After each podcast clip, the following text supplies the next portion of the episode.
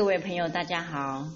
今天再来分享《易经养生》这一本书里面十二时辰养生。十二时辰养生，在周易六十四卦中，根据乾坤二卦所避的卦，就叫做十二必卦。这十二必卦又代表阴阳消长，对一天来说，可以对应十二个时辰。一日之中，亥时为最阴的时间，故以全阴卦之坤卦为代表。那么过了子时之后呢，阳气渐渐生，故以易阳生的复卦代表。那在寅时正处于白天跟夜晚交替的时候，故阴阳互半。直到午时，阴气渐生，故以一阴生之卦为代表。时候阴气渐生，直到亥时，如此的循环。那接下来呢，我们要介绍十二时辰的养生方略。首先，我们来介绍子时。子时是为一阳出生，养护阳气最好就要睡好觉。子时是指夜里二十三点到凌晨一点，这个时间阴气最重。此时的阳气刚刚生发，还很虚弱。那么《黄帝内经》里面有一句话说：“凡十二脏皆取于胆，胆气生发起的时候，全身气血才能够随之而起。所以呢，子时睡眠对一天是非常非常的重要。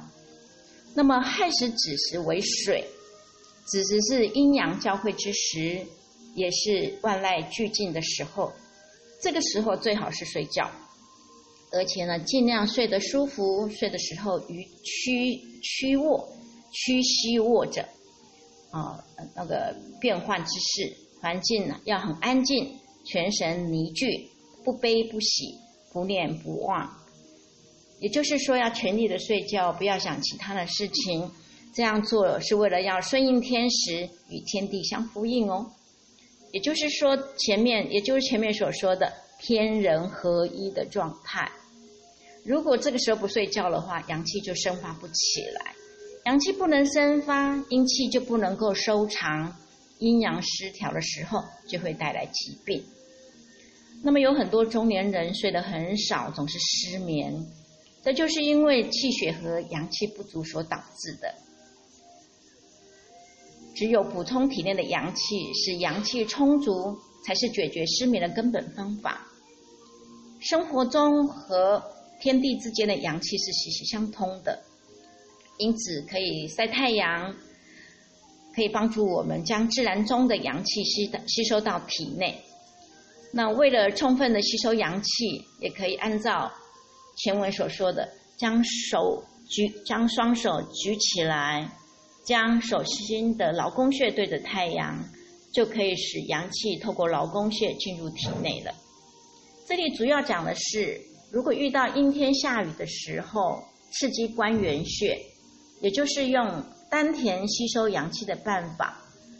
关元穴位于下腹部人体肚脐下三寸的地方，这个穴位是被公认的辅助阳气、强壮身体的中药穴位。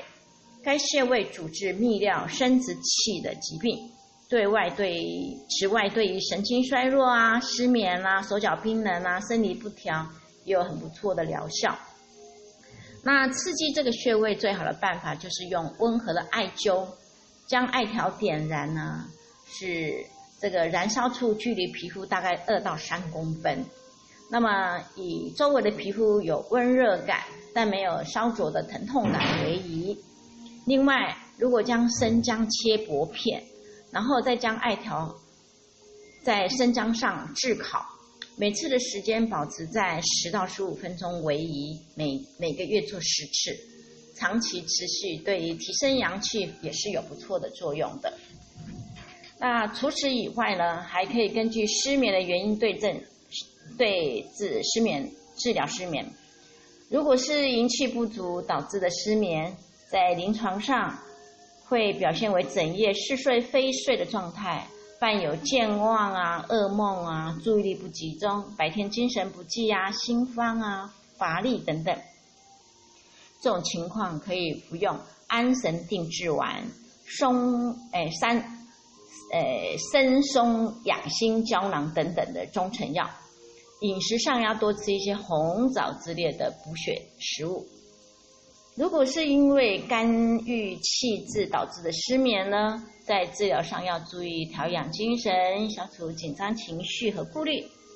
如果是营血蕴热导致的失眠呢，可以按摩内关、神门、视神聪、后虚、后溪等等穴位。那么，想要拥有健康的身体，就是要有一个很好的睡眠。治疗失眠是为了能够深入休息，但是有一部分人由于工作繁忙啊，总是会加班熬夜到凌晨一两点。这种影响睡眠的工作方式，也会影响到胆汁的正常代谢。在现今社会中，人的工作压力越来越大，也越来越忙，有很多人经常在晚上熬夜加班，到很晚很晚才休息。然后呢，第二天工作的时候就无精打采。这种情况在我们的身边经常会遇到，但是很多人都不知道，长时间熬夜伤害不仅是伤害了身体，而且对我们事业也极为不利。要知道，人生是百米赛跑，而是要知道人生不是百米赛跑啦，而是一场需要长久耐力的马拉松。所以要坚持到最后的人才是赢家，啊，这并不是夸大其词啦。我们知道，胆经在子时的时候值班，进行必要的新陈代谢。如果这个时候不睡觉，就会影响胆的正常工作，使其受到伤害。胆为中正之官，主决断，这是中医对其的理解。只有胆气壮，身体才能够强壮，胆汁正常代谢。大脑的决断能力才会加强，正所谓的胆有多轻，脑就会有多轻。所以呢，只要按时休息，维持充分的睡眠，第二天的头脑就会清醒，做事的效率就会大大的提升，而且还不会伤害到身体哦。以上呢，就是《易经养生》这一本书里面呢所谈到的十二时辰养生的子时。为一阳出生，养护阳气，就是要睡好觉。这个单元，今天就简单的分享到这里，下次再会。